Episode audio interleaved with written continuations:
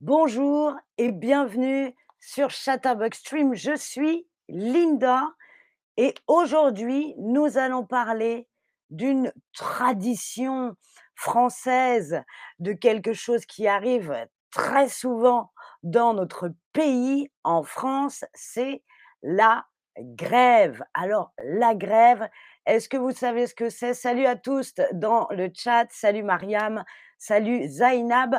J'en profite pour vous dire que dans le chat, je vous ai mis un lien où vous avez une réduction pour avoir un cours avec des professeurs Chatterbug face à face, un, un discount de 10%, une réduction de 10%. Bonjour Jenny, c'est gentil, ma fleur, je rougis. salut Roupan, salut Aïcha, salut à tous et à toutes sur le chat. Donc, je vous le disais, le sujet de ce stream, c'est la grève. On parle souvent de la grève et des manifestations quand on pense à la France. Eh bien, sachez qu'en effet, c'est en France qu'il y a le plus de grèves au monde. Salut Zari, salut Liam, comment allez-vous? Je suis très heureuse de vous retrouver et on va tout de suite commencer ce stream avec une question. Si vous me connaissez, vous avez l'habitude. En premier, je suis curieuse. J'aimerais savoir si vous, dans le pays où vous vivez, là où vous habitez, est-ce qu'il y a souvent des grèves. Est-ce que là où vous habitez, il y a souvent des grèves? Salut Mary, salut Brian, salut. Les Français râlent beaucoup. Oui, on râle, c'est pas faux. On râle beaucoup, mais pas seulement. On est quand même très gentils. Et vous allez voir pendant ce stream que parfois c'est assez utile de faire la grève et de râler. Avec ça, on obtient pas mal de choses. Alors, Certains me disent oui, je pense, je ne crois pas, ou alors pas du tout. Liam nous dit j'habite à Paris, ça je me doutais. Forcément, oui. À Paris, il y a beaucoup. Ah, salut Anna, salut tout le monde. Forcément, à Paris, il y a beaucoup de grèves.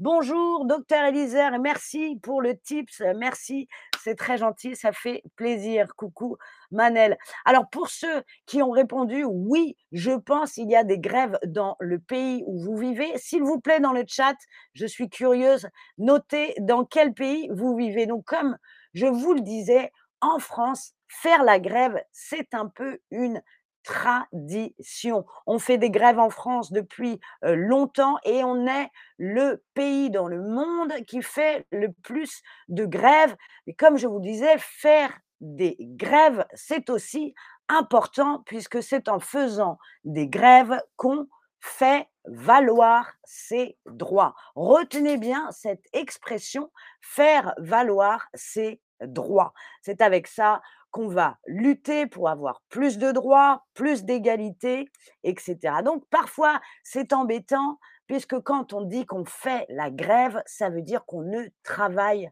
plus. Et il peut y avoir, par exemple, tous les transports en commun qui sont arrêtés. Donc pour les gens, quand par exemple les métros, les trains sont en grève, c'est quand même compliqué. Donc il y a deux options. Soit on se dit c'est important, on fait la grève pour faire valoir ses droits, soit on trouve ça embêtant car on est bloqué. À Dubaï, il n'y a pas de grève. Et Marc Vasquez nous dit j'habite en Suisse.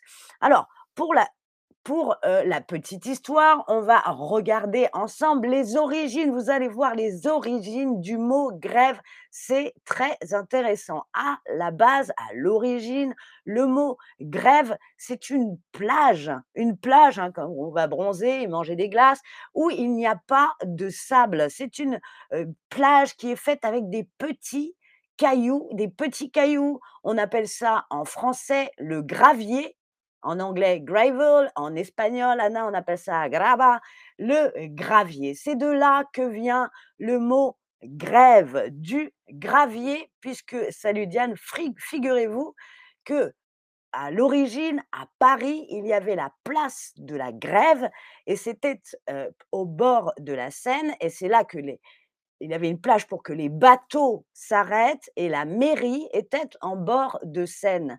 Sur cette place, beaucoup d'ouvriers, de travailleurs se réunissaient pour trouver du travail. C'était la place de la Grève. Sachez qu'aujourd'hui, la place de la Grève s'appelle la place de l'Hôtel de Ville. C'est là où se trouve la mairie de Paris. Est-ce qu'elle n'est pas extraordinaire cette histoire? En Iran, il n'y a pas de grève. Le Brésil, est-ce qu'il y a de la grève? J'imagine. À Longjumeau, à Longjumeau, c'est la France. Là, il y a de la grève. Voilà, vous savez maintenant l'histoire, l'origine du mot grève. Retenez bien tout ça, puisqu'à la fin, évidemment, il y aura un quiz. Alors, tout de suite d'ailleurs, une question. Est-ce que euh, vous pensez qu'en France, il est légal, c'est-à-dire est-ce qu'on a le droit de faire des grèves ou non? Est-ce que oui, bien sûr, c'est légal ou pas du tout? D'après vous, est-ce qu'on a le droit de faire la grève? Ah oui, la graba, Anna. La graba, gravier. Et cette histoire, moi-même, je ne la connaissais pas. On en apprend euh, toujours. La place de la grève et le gravier de la plage. Incroyable. Est-ce que vous pensez qu'en France, il est légal de faire euh, grève? Est-ce qu'on a le droit de faire grève ou est-ce que c'est interdit? Alors, beaucoup me disent oui, Bien sûr.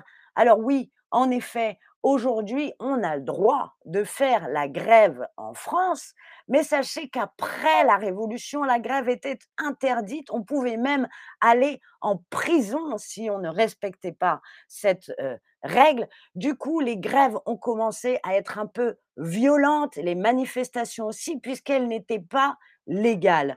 Voilà un peu les origines de la grève en France. On peut voir par exemple que sur ce tableau, c'est une révolte de 1831 et les rapports étaient tendus. Il y a eu 300 morts pendant cette grève en 1831. Il faudra attendre 1864 pour que la grève soit autorisée, pour qu'on ait le droit de faire la grève. Alors, pour les employés du secteur privé, ça a l'air compliqué.